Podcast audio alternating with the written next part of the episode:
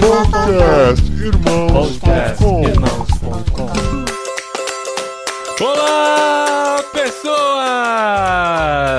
Podcastirmãos.com literário entrando no ar. Eu sou Paulinho, estou aqui com Guilherme Amarino, que teve a audácia de indicar dois livros no Clube Ictus e nós gravamos episódios sobre os dois livros que ele indicou. Olha isso, Olha o primeiro, hein? isso! Eu não lembro qual que é o outro. Você, aquilo que você ama foi o outro. Na edição eu coloco a minha resposta. Se eu conseguir um terceiro, eu posso pedir música?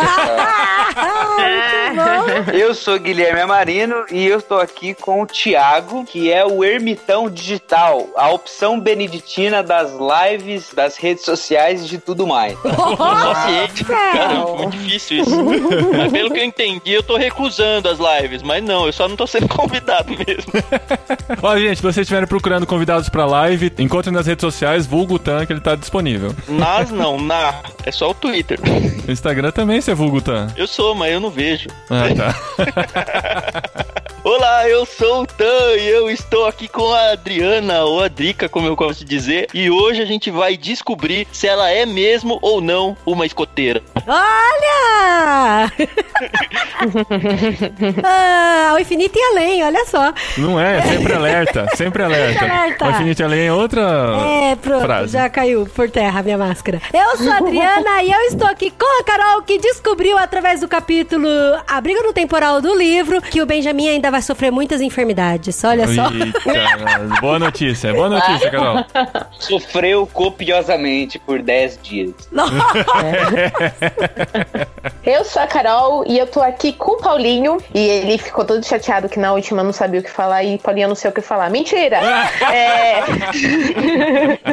eu sou a Carol e eu tô aqui com o Paulinho. E lendo o que é uma família, eu vi alguns exemplos de família e a família de Gaspari com certeza foi uma delas. Olha que lindo. Espero que nas partes boas, né? Olha Não só. nas enfermidades, né? Sim, É, claro. assim, nas partes boas, mas eu falo que se a gente tivesse um vaso de planta aqui, com certeza nos acessos de fúria o Paulinho jogava É. no chão. Não, mas isso que você falou, Carol, é verdade. Teve alguma. Olha, só da experiência da gente ter ido na casa deles aquele dia que a gente fez a gravação do podcast, de verdade, assim, várias vezes me veio à mente o que provavelmente é o dia a dia de vocês aí, pelo que a gente pôde Olha acompanhar em um- uma Não, tarde eu vou até juntos. falar, naquele primeiro almoço que a gente foi, como Ah, eu fiquei impressionada quando a Dri tirou um monte de coisa da bolsa dela pra entreter os meninos.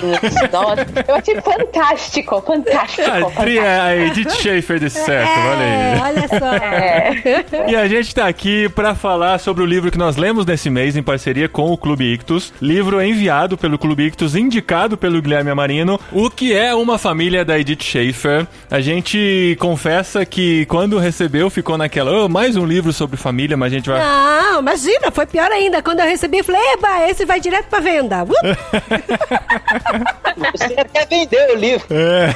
Ah, isso Já é verdade, Tá já tá vendido, vendido inclusive, já A tá Ellen reservado, mas a gente pôde ler antes de... A Ellen me Enviar. autorizou a abrir o livro, E riscar, fazer anotações, e fazer as anotações exato. pro programa. Aham. E a gente vai falar sobre esse livro aqui hoje. Eu espero que a gente consiga condensar em um programa, porque o desafio vai ser grande.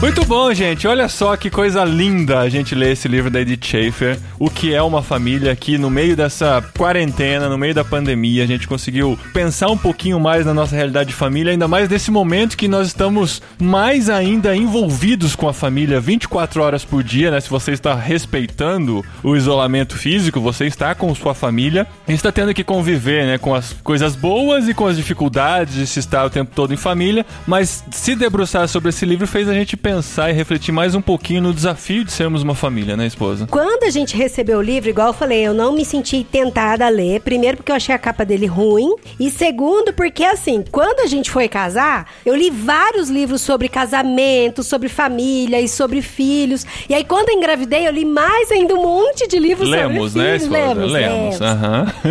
Eu digo que eu li um pouquinho mais que É, você. você leu mais. Mas aí eu li, alguns, é. alguns você fez o resumo pra mim, mas Isso, tá bom. eu li e resumia pra ele.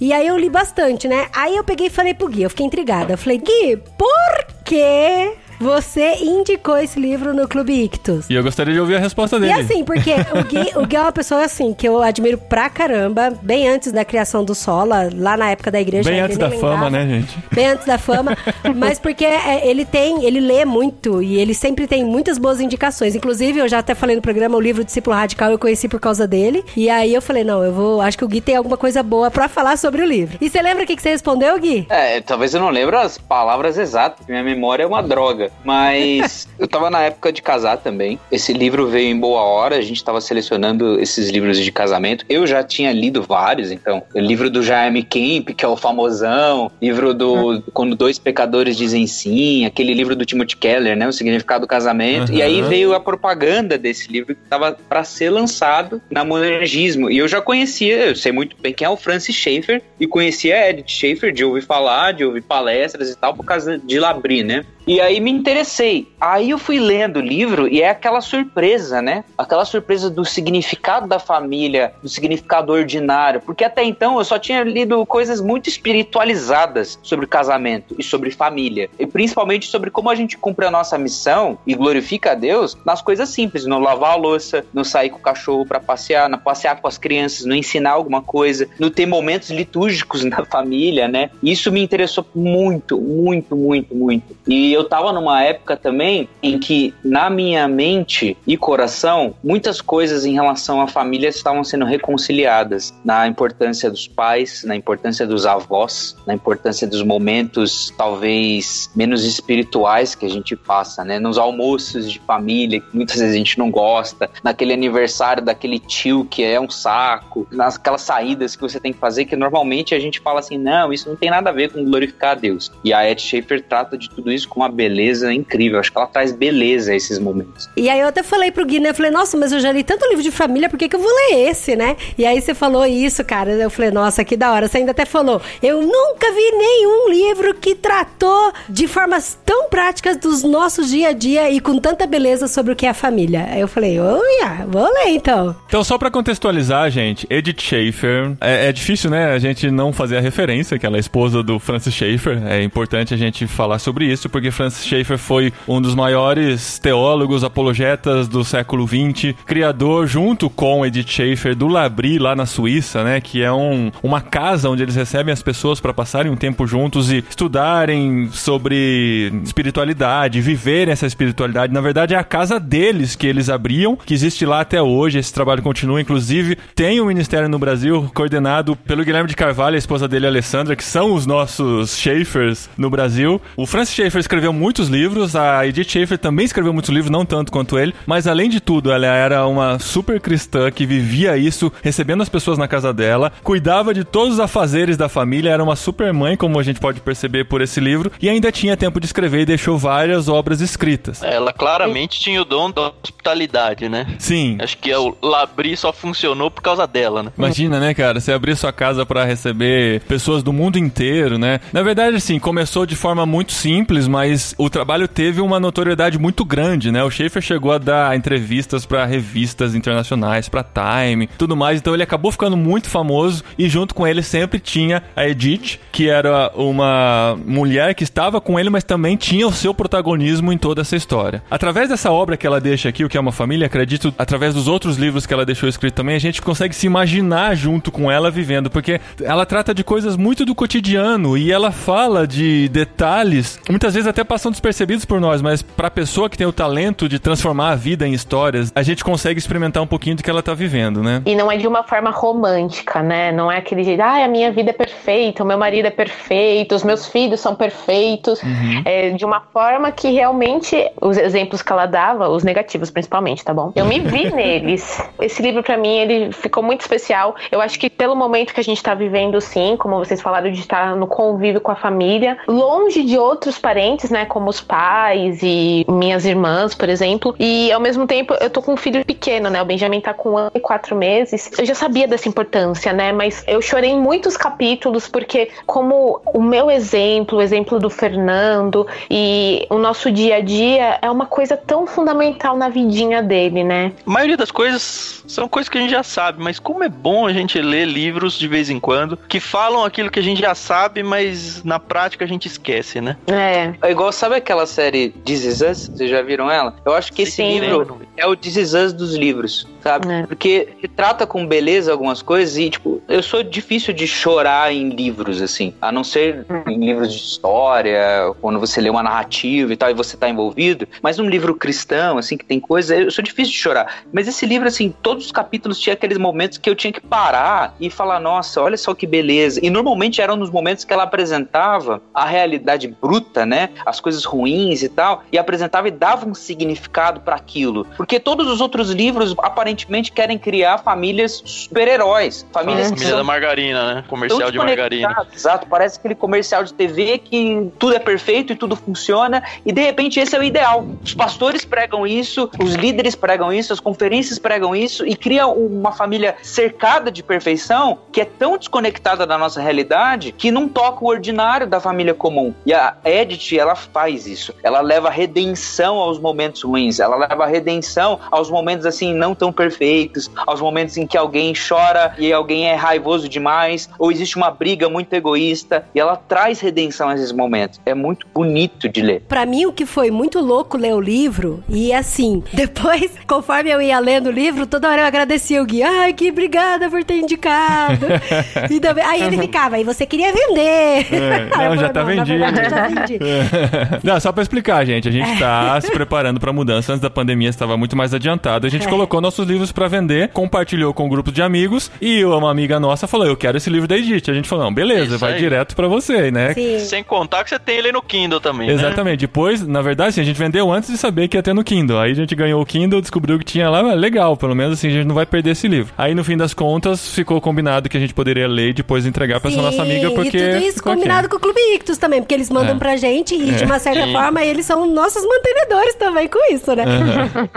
Mas então, todos os outros livros que eu lia, inclusive até livros de criação de filhos, tem um livro que chama Pastoreando o Coração da Criança, que eu gosto muito, mas Do é muito. Ted Tripp, né? do- Isso. é, só que assim, é muito manualzinho, sabe? É muito, ó, se você fizer isso, fizer aquilo, fizer aquilo, fizer aquilo, é muito passo a passo, é muito didático, é muito Pragmático. Exato. Agora, o da Edith Schaefer, ela vai pegando assuntos importantes e super relevantes pra família, muito bem tematizado, e ela vai costurando, ela vai desenhando através de histórias, com aplicações bíblicas, com contextos práticos da vida do dia a dia dela, e tudo isso com uma sutileza muito linda, sabe? Então, tipo, é uma história gostosa que você lê e você encontra princípios inteligentes, bíblicos e práticos. Tem algumas partes que são tão assim descritivos que eu até falei pro Paulinho. Falei, nossa, amor, parece que a gente tá lá, tipo, na casa dela, É, sabe? sim. Conforme ela vai falando. É. Ah, ela é uma avó carinhosa, cristã, séria, contando sobre a vida. Mas ela é filhos, brava. netos. Ela é não, brava. É, mas é, é falando, filosofando sobre a vida, né? Contando as crônicas da família. E aí a gente vai acompanhando. Então, isso que eu acho delicioso, é realmente acompanhar essa jornada. Inclusive, o que me cativou foi quando eu comecei a ler o livro, e eu sei que a Adri tem uma opinião diferente com relação a isso. Nossa, o capítulo 1, gente, é, muito ruim. Quando eu comecei a ler o livro, É, eu... eu. sou Team Tree. É,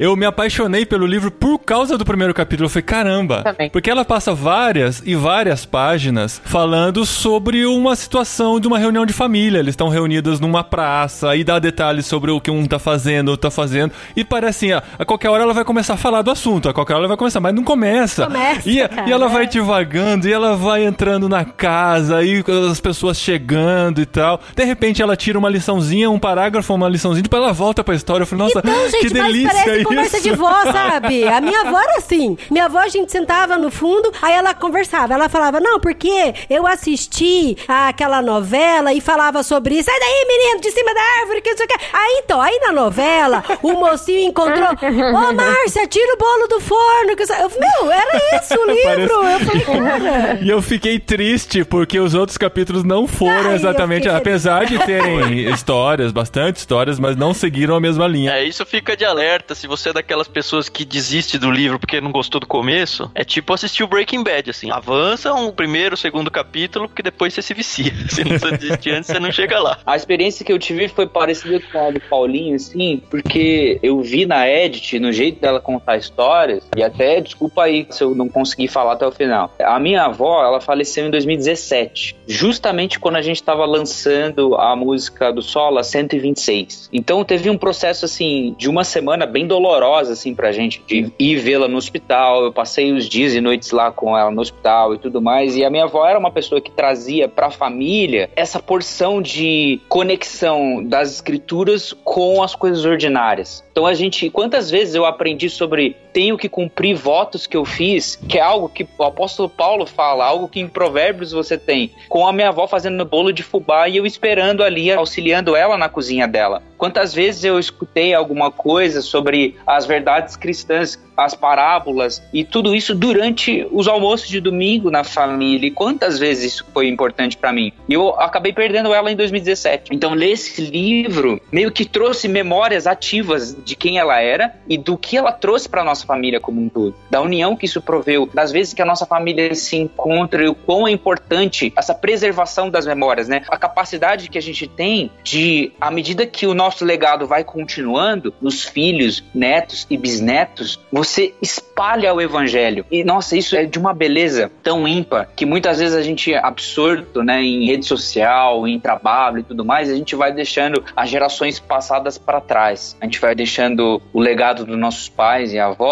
simplesmente porque ah, já passou e tudo mais. Mas esse livro me fez tipo ter tapas e tapas na cara da importância que a preservação do legado familiar tem na nossa vida, sabe? Tanto na formação do ser humano, né, e acho que no capítulo 4 ela vai falar muito nisso, quanto no abrigo, e é o capítulo seguinte, né? O abrigo no temporal, a garantia da família ser a nossa segurança. Tipo, quantas vezes em momentos de apuro eu fui abandonado pelos amigos, mas quem tava lá do meu lado? Ou meu irmão, ou meu tio, ou a minha avó, meu avô, Uhum. sabe? Isso traz uma concepção de vida cristã, assim, pra gente muito, muito significativa. Muito significativa. É uma das frases assim que eu mais guardo do meu pai, ele sempre disse isso a vida toda eu ouvi dele é que a família é um porto seguro, assim. Eu lembrei muito dessa frase quando eu tava lendo esse capítulo aí da segurança, né? É o quinto, né? O abrigo no temporal. Que, cara, não importa o que aconteça, você tá com a porta aberta pra dentro da sua casa, da sua família e aqui você vai ganhar segurança. Uma coisa que me bateu muito forte no livro e que eu fiquei assim, caramba, eu preciso parar de ler agora, deitar na rede, olhar pro céu e, e respirar fundo, é que às vezes a gente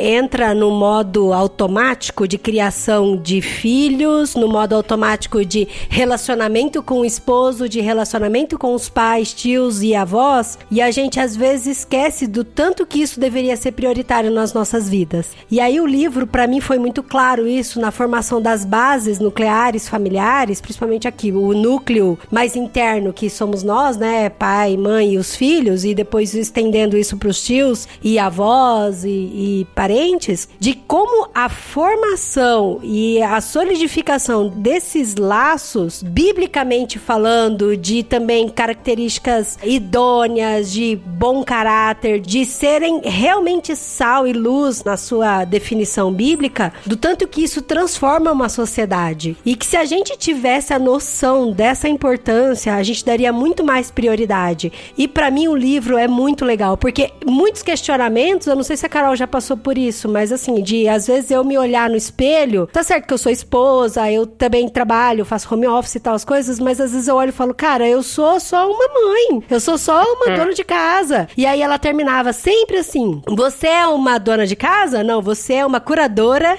de memórias. Você é apenas uma mãe? Não, você é uma pessoa que mantém a criatividade da sua família. E aí eu falava, Sim. cara, que da hora. Então, às vezes, a gente esquece dessa importância gigante que tem na formação, tanto da família, mas não só da família. Eu sei que o livro chama O que é uma família, e talvez em alguns aspectos a, a Edith Schaefer ela deixou isso até mais sutil do que tão escancarado, mas pra mim, isso aqui é tipo como se fosse um manual e um mandamento de como você ser cristão. E você extrapolar todos os ensinamentos em todas as esferas que você se encontra. E aí isso faz uma diferença muito grande na sociedade. Isso é muito Labri mesmo, né? A proposta do Labri é essa: extrapolar a vida cristã para todos os ambientes da sociedade, para todos os ambientes da sua vida, assim, de você entender que você levantar de manhã, que você tomar seu café da manhã, de você se arrumar para ir pro trabalho, tudo isso faz parte da sua vida cristã, inclusive a sua vida em família, o seu relacionamento uns com os outros, está tudo dentro da esfera cristã da nossa vida, né? Então, mas é que é de uma sensibilidade e é uma linha muito tênue, porque porque assim, é a gente encarar o ordinário, mas com prioridade, entendeu? Uhum. Então, assim, não é que eu tenho que. Ah, mas isso é óbvio. É lógico que eu tenho que ser cristão a hora que eu acordo, que eu tomo café da manhã, a hora Uhum. que eu ensino meus filhos e tal. Mas é de você ter isso como prioridade. E isso dói meu coração. Todas as vezes que eu falo, eu já tive essas discussões com outras pessoas. E eu falo de verdade que a gente cria os nossos filhos pro mundo mesmo, pra fora.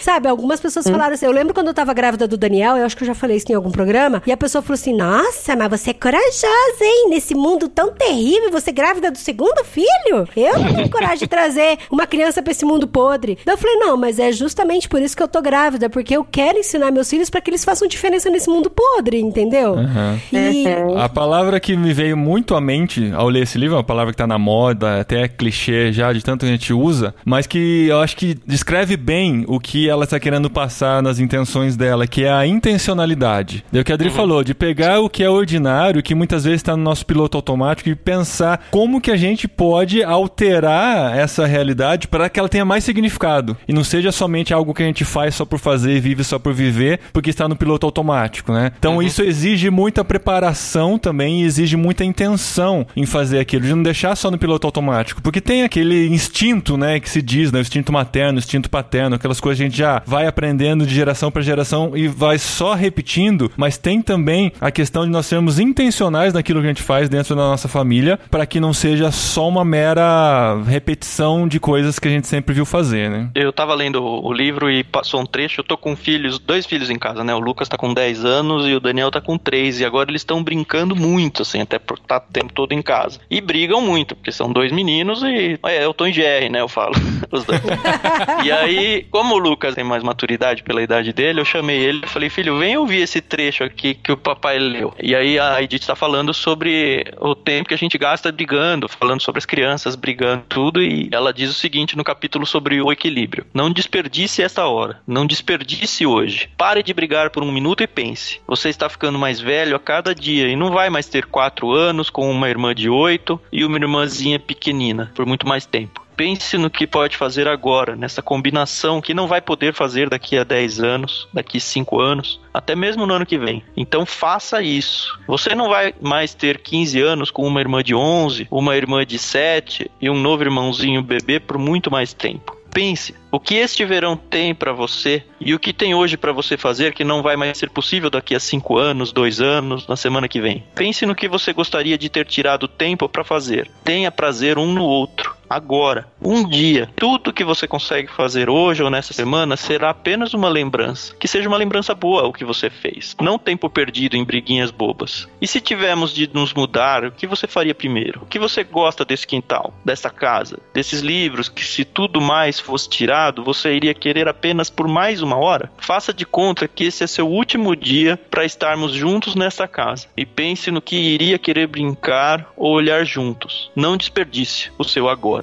E aí, assim, eu falei com o Lucas, falei um pouco da minha experiência de ensino médio e, e, faculdade, que eu tinha muito certo na minha cabeça de que eram momentos mágicos na minha vida e que eu tinha que aproveitar cada minuto da vida ali. E de fato eu aproveitei, assim, dentro do que um cristão deve fazer, né? Mas eu aproveitei muito cada minuto. Eu falei, filho, que você lá na frente olhe para trás com saudade daquilo que você fez, porque você decidiu fazer e porque foi muito bom, não com aquele arrependimento de que, puxa, eu devia ter feito isso e não fiz. Porque a oportunidade é trem que passa e você embarca ou não embarca. É, Carpe Diem, né?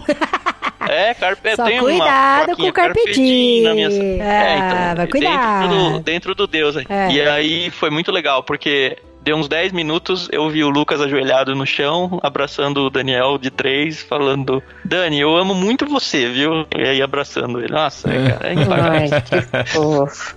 E falando agora, eu fiquei imaginando vocês aí, o Adri e o Paulinho, que vão passar por uma situação de sair de casa e hoje é o último dia. Se a gente tivesse mais um dia, como vai estar o coração de vocês, né? Para, gente, não fala isso agora não. Senão eu não consigo Não, é, continuar. a gente- Mas assim, só pra vocês verem o que é esse livro, assim. Ele é esse misto de emoções, alegria, tristeza, dor, tudo junto o tempo todo. É uma delícia ler ele.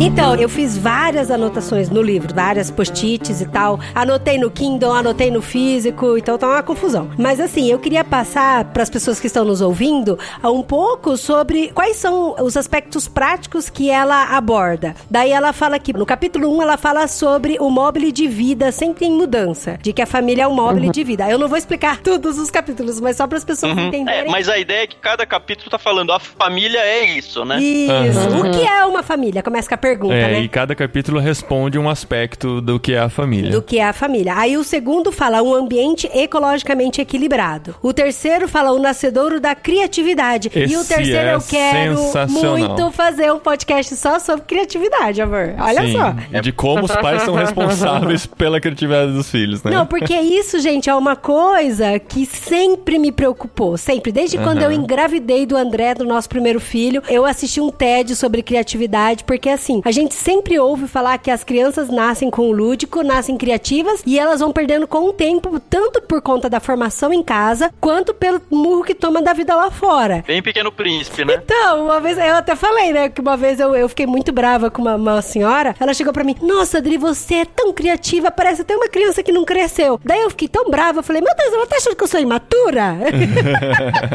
então, eu já falei isso uma vez. Vou Daí mostrar ela... a língua pra ela, né? De mal. Mas... Nunca mais falei com ela até hoje.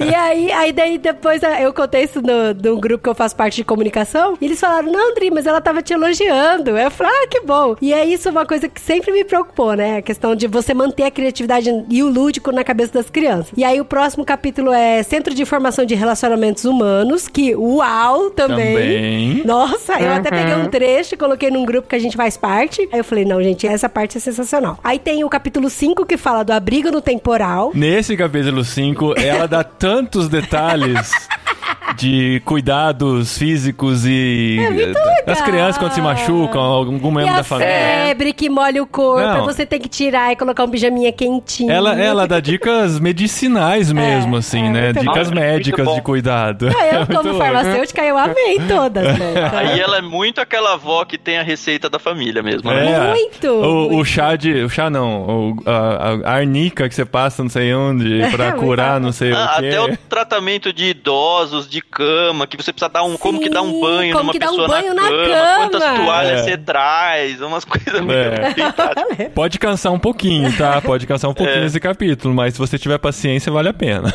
Você vira um técnico em enfermagem depois. é, esse capítulo é. já dá um meio caminho pra sua formação. Mas, gente, é muito importante na família você ser, no mínimo, no mínimo, um subtécnico de enfermagem. É. Porque, assim, cara, aqui a gente, eu já cuidei de perna quebrada. É que eu sou farmacêutica daí os então, outros falam, ah, você é a Adri tem a formação na área tipo, de saúde. eu já fiz ponto falso, injeções em casa, já cuidei de perna quebrada, tudo. Então... Eu passava num médico que ele falava que toda mãe cursou até o quinto ano de medicina, só não fez residência. É, mas é, mas aqui em casa, não, e, essa, e todos os lugares que a gente tá, né, amor, é meio que virei, eu virei meio que a enfermeira, a fornecedora de a remédios também, e a né? fornecedora de medicamentos, sério, tudo quanto é lugar. E aí tem um capítulo que fala sobre a transmissão perpétua da verdade, que isso é muito uhum. legal, que tem muito a ver com Deuteronômio 6, né? E você entender, quando você lê a Bíblia e vê o povo de Israel, né? Cara, mas por que que o povo de Israel vai crescendo e vai esquecendo quem é Deus? Mas é porque essa transmissão não foi passada corretamente, né? E aí fala também sobre uma unidade econômica, aí fala sobre a família, o controle educacional. Homeschooling, Dri, homeschooling. É, Calma que eu vou voltar no capítulo cê, 8. Você vai voltar todos? Eu não tô entendendo. Você tá lendo o sumário por quê? É. Aí o capítulo 9 fala sobre o Museu de Memórias, o 10, uma porta com dobradiças e tranca, e o décimo primeiro e último capítulo fala sobre equilíbrio. Não só para as pessoas que estão nos ouvindo entender quais são ah, os temas que abordam tá. o livro. Eu gostei muito do Museu de Memórias, que tem muito a ver comigo. Muito, muito. muito. Gente, uma das coisas que eu acho que, por vezes, as pessoas vão olhar assim, ah, nossa, mas é um livro só prático, mas é um livro que não, não aborda tantos aspectos teológicos, tá? O pessoal pode ter preconceito com esse tipo de coisa, quem for ler, né, ou quem tá ouvindo o podcast e tudo mais, e às vezes a gente perde essa concepção de reverência bíblica. E o Schaefer, a Edith, tanto o Francis também, eles têm uma reverência com a literalidade da Bíblia muito grande. Se você olhar no apóstolo Paulo, na primeira carta a Timóteo, né, capítulo 5, versículo 8, fala assim, se alguém não tem cuidado com os seus, especialmente dos da própria casa, tem negado a fé e é pior do que o descrente. Olha Olha usa só isso no livro, né? ela usa. E olha só o peso que tem, cara. A pessoa que não cuida da sua família, não se importa com isso e pensa assim: ah, não, a dimensão familiar é melhor eu servir dentro da igreja, é melhor eu ser missionário em algum lugar. São coisas muito boas. Mas se você faz essas coisas e não cuida dos seus, da sua casa, a consequência, o apóstolo Paulo falando, tem negado a fé e é pior do que o descrente. Então esse livro não é só importante, esse Uhum. livro é crucial, que nem a Adri falou. Ele é um como ser cristão. E as pessoas tendem a fazer aquela dicotomia, até pelas palavras de Jesus, de que, ah, você tem que me colocar na frente, se você não aborrece a sua família, antes de mim você não pode me seguir. Ela aborda um trechinho disso, e aí tem um parágrafo que, é assim, foi a primeira vez que eu vi isso escrito. Ela diz assim: deve haver equilíbrio entre colocar o Senhor em primeiro lugar, segundo o reconhecimento da outra pessoa, e colocar o Senhor em primeiro lugar ao conceder o primeiro lugar à família. A família é dividida porque o marido ou a mulher, ou os dois, põem em primeiro lugar o Senhor, em algum tipo de trabalho cristão, a ponto de os filhos jamais virem primeiro e o relacionamento do casal nunca ser o mais importante, não será colocar o Senhor em primeiro lugar. Ele nos deu a responsabilidade de cuidar de forma contínua da união da vida da família. E assim, é muito difícil dizer isso diante daquele outro versículo. Ela vai interagir com aquele versículo que diz que não, tem que me aborrecer o pai e a mãe, eu tenho que ter Deus na frente e entender a coisa da perspectiva que eu considero correta. E o que eu acho muito legal é que em vários momentos ela fala que é impossível você construir uma família perfeita, que é impossível você instruir perfeitamente os seus filhos e que é impossível você ter o perfeito como atingível. Porque nós somos seres humanos falhos e que nós não atingimos a perfeição, mas que esse deve ser o nosso alvo e que é importante isso e que a gente tem que buscar e tem que ser prioritário. É importante que não é uma fórmula de sucesso, né? Ela não tá dizendo assim, faça isso e vai estar Sim. tudo certo.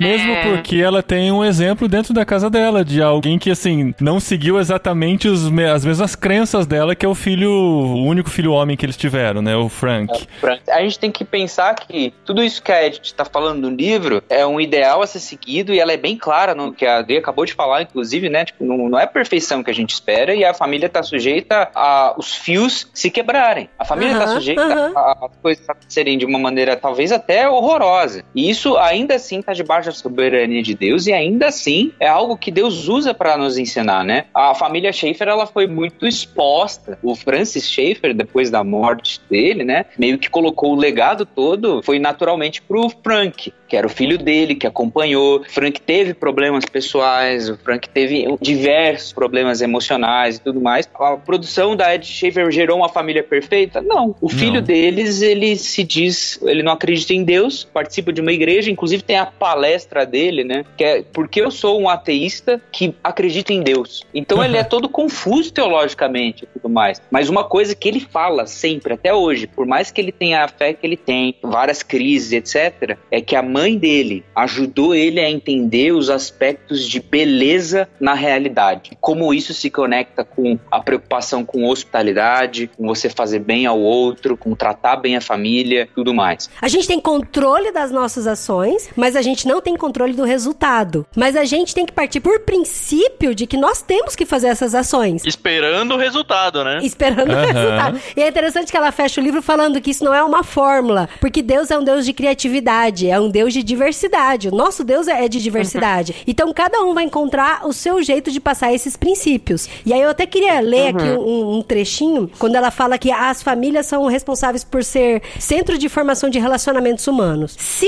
as famílias fossem, ainda que parcialmente, o que deveriam ser, espalhadas por todo o mundo, elas constituiriam um centro bastante eficientes para a formação de bons relacionamentos humanos. O propósito de restaurar as famílias que se perpetuam por meio da união entre suas gerações consiste no propósito de fazer algo fundamental sobre a problemática das relações humanas. A solução para brigas, discussões, diferenças de opinião, grosserias proferidas por outra pessoa, tratamentos injustos, atos de egoísmo, desdém para com os direitos de outra pessoa, não consiste em se separar e procurar outros seres humanos com quem viver, mas se deve reiterar a necessidade de compreensão e procurar encontrar soluções possíveis, mesmo que não sejam perfeitas. Alguém deve ser desafiado a orar ou planejar algo realmente lindo como surpresa, mesmo antes de a situação desagradável chegar ao fim. Então, cara, é um núcleo de relacionamento, aquela família que entendeu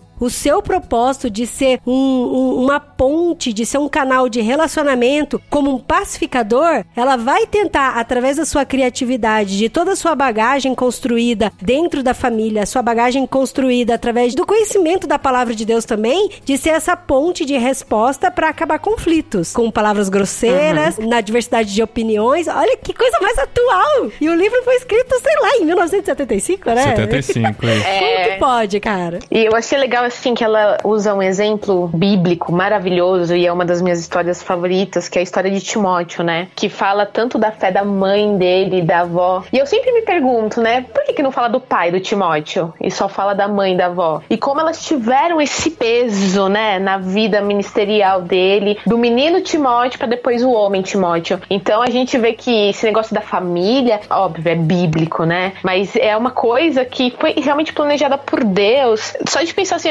dá vontade realmente de chorar, porque como a gente ainda tem um caminho árduo aí pela frente para deixar o mínimo né, de um bom exemplo para os nossos filhos. Eu, quando tava. A gente teve o nosso chá de casamento, né? Teve chá de panela da Isabela e teve esse chá que é pros dois e tal, que eu acabei convidando o meu lado da família, conta da gente ser de cidades separadas, né? Muito distante uma da outra. Foi um chá lá, na cidade da Isabela, e um chá na minha cidade voltado para minha família, né? Uhum. E aí, no final do chá, a gente teve a oportunidade de agradecer a todos e tal, e eu li um dos trechos desse livro, o trecho do finalzinho. E a minha família, ela, assim, teve vários altos e baixos. A minha família teve momentos em que estava muito separada, teve momentos que aconteceram coisas com a família que os tios e tias se juntaram, os primos se reviram, teve momentos que cada um foi para um canto, teve gente, teve briga, teve vários acontecimentos que acredito que cada família tem um desses, né? E é uma família que, no núcleo nosso, tiveram avós que sustentaram uma fé cristã. E por vários motivos, alguns resolveram não seguir e tudo mais. E eu tive a oportunidade de ler esse trecho que eu vou ler agora, que é justamente no final do livro, que é assim: a família é o mobile unidos por fios invisíveis delicados, fios que de início quebram-se com facilidade, mas que vão se fortalecendo com o passar dos anos, às vezes correndo perigo de se desgastar até os limites, mas fortalecidos de novo com cuidados especiais. Uma família misturada, equilibrada, crescente em mudanças nunca estática, que se mexe com um sopro de vento. Bebês, filhos, jovens, mães, pais, avós, tias e tios, seguros em uma estrutura equilibrada pelos fios invisíveis do amor, de memórias, confiança, lealdade, compaixão, bondade, proferindo em honra um ao outro, dependendo de um do outro, olhando um para o outro para obter ajuda, fornecer auxílio, auxiliando o outro a se levantar,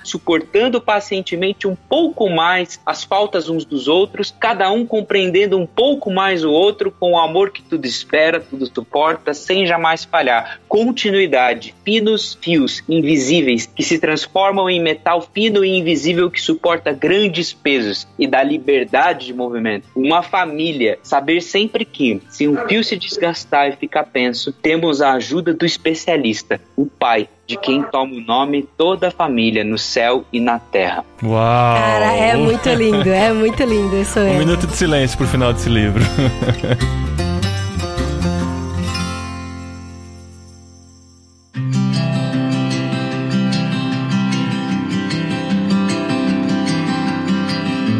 Esse é o tipo de livro que daria pra fazer um programa pra cada capítulo e assim, sobraria assunto. Daria para fazer igual o Bibotal que tá fazendo com a Igreja Centrada lá, um episódio para cada capítulo. Mas assim, tem um livro para você ler aqui. Eu acho que vale muito mais a pena você investir e atrás do livro e separar uhum. um tempo para poder ler e verdade, degustar verdade. com tempo. Mais do que um mês, eu diria até, né? Porque por termos é, apenas um mês para ler o livro, eu acho que até foi corrido o jeito que a gente leu, pelo menos que eu li, pensando que eu poderia poderia ter gastado até mais tempo em cada capítulo para degustar melhor. Então, se você tiver esse tempo e durante os dois, três meses puder investir para ler esse livro, vale a pena. Vai ter coisas, gente, não estamos dizendo que é unanimidade. Pode existir muitas coisas que você vai discordar dentro dele. Tem coisinhas assim que já até podem ser ultrapassadas, principalmente no cuidado da saúde, né? Já se passaram aí 30 anos, pelo menos, né? É, 35. É, ela morreu com 98 anos em 2013, em 2013 né? Exato. Então, ela é. não escreveu com 97, né? Então... É, Não, e ela já escreveu sendo vó, em 75. É. Imagina quanto tempo ela não foi vó, bisavó e tal, né? E o Francis Schaeffer morreu bem antes, acho que ele morreu em 80 e alguma coisa, né? 84, 85. E morreu velho também, né? Morreu bem. E É, resumindo, não, não, não vai tirar receitinha pra cuidar da sua saúde, né? Exatamente. Pode ter coisa que você vai discordar, mas a essência do livro realmente é sensacional. Vale muito a pena se debruçar sobre ele aí. E muito obrigado, Gui e Clube Ictus, por enviar ele pra gente agora. Que ele abençoe a Ellen, que vai receber esse livro agora todo anotado pela Adri. Sim, eu vou Já tirar os com notas post-its. do editor já. É, nossa. Muito bom, gente. Esse foi o nosso episódio do Literário desse mês. E a gente ainda não decidiu o próximo livro, porque, assim, não que o Clube Ictus esteja atrasado, mas a gente grava. Não, de- não, não, vamos falar aqui que tá não. atrasado. Não, tá chegando na hora. Mas a gente grava a cada quatro semanas e um mês tem um pouquinho mais do que quatro semanas. Eu recebi a notificação de que ele está a caminho, mas ainda não chegou. Então vamos esperar chegar o Clube Ictus desse mês pra gente decidir. A gente coloca no Instagram qual o livro que a gente vai ler já nesta semana e também fala no próximo episódio do podcast irmãos.com pra você acompanhar e ler com a gente. Tonho, tá dizendo que entregou aí pra vocês, viu? É mesmo? É, veja aí, abre o celular. O Correios tá aqui. Entrega efetuada às 14h42. Durante a nossa gravação, né, filho? Não Olha tem como. Mas é isso aí, gente. Não esqueça, se você ainda não conhece, clubeictus.com.br, ouçam os podcasts do Ictus, Ictus Podcast. Ache em todas as plataformas de podcast, também em irmãos.com. E se você for assinar, use. O pessoal geralmente não usa porque não quer o Uh, desconto. ninguém quer 10% de desconto. Mas usa o código promocional IRMÃOS para ter 10% de desconto na primeira mensalidade e receber todo mês livros selecionados, tanto no Clube Ictus quanto no Clubinho Ictus, de acordo com a idade do seu filho, para você ter leituras incríveis aí em família, principalmente nesse tempo de quarentena, né? A gente tem que aproveitar bastante esse tempo para ler bastante. E olha, eu queria agradecer de novo o Gui por ter me apresentado a Edith Schaefer, que eu não conhecia. E agora eu quero ler o segundo livro dela, do casamento, que eu não sei o nome. É. Esse livro chama Celebração do Matrimônio. Esse livro aí também tem as ideias assim que pode gerar cabelos em pé em algumas mulheres do coisa. Mas a Isabela leu o livro, é, eu li depois dela e ela que recomendou pra mim. Ela leu durante o nosso noivado. Ela adorou o livro e é muito prático também. É, é tipo algumas coisas muito parecidas com o que é uma família. Olha, eu vou perguntar pra ela então. Vou falar, Isa, por que, que a gente deve ler esse livro? Ai, ai, aí vai convencer, a gente vai ter que fazer um podcast Aí- sobre aí isso, vai dar pronto, trabalho. é. Obrigado, pessoal. Muito bom estar aqui de novo. É uma parceria assim, dada por Deus pra gente aqui do Ictus. E conheçam mesmo o nosso podcast, dá uma chance lá pra gente. Segue a gente no, no Twitter, que é só isso que eu sigo mesmo. Arroba vulgutan sou eu. E se você seguir, vai ter o link pra todos os participantes aqui desse podcast lá num, num dos meus posts. E ó, isso aqui não é uma live, mas eu gostaria de pedir pro Guilherme Marino terminar tocando uma música pra gente. Cada vida melhor. Uma família.